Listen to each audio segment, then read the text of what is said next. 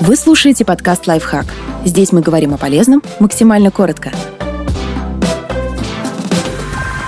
Три совета для тех, кто стал слишком забывчив – Облегчите вспоминание информации. Во-первых, старайтесь часто припоминать то, что хотите запомнить. Например, если вы каждый раз, видя чье-то лицо, будете вспоминать имя этого человека, то в итоге потом оно будет сразу само собой всплывать у вас в памяти. Еще один метод заключается в том, чтобы создавать как можно больше зацепок для того, чтобы легче было вспоминать. Например, если вы всегда встречаетесь с людьми в одном и том же кабинете, вам будет сложнее запоминать, кто есть кто среди них. Но если изменить место встречи, то вы сможете вспомнить, это тот человек, с которым мы встречались там-то. Место станет зацепкой тряпкой для памяти.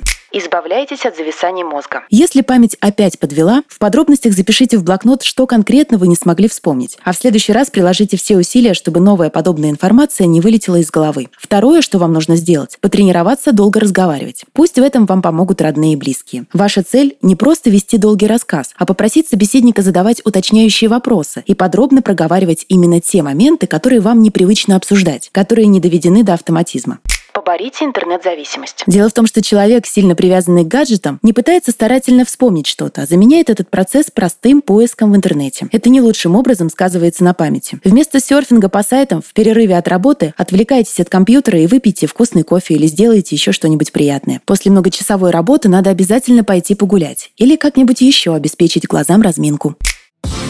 Подписывайтесь на подкаст «Лайфхак» на всех удобных платформах. Ставьте ему лайки и звездочки. Оставляйте комментарии. Услышимся!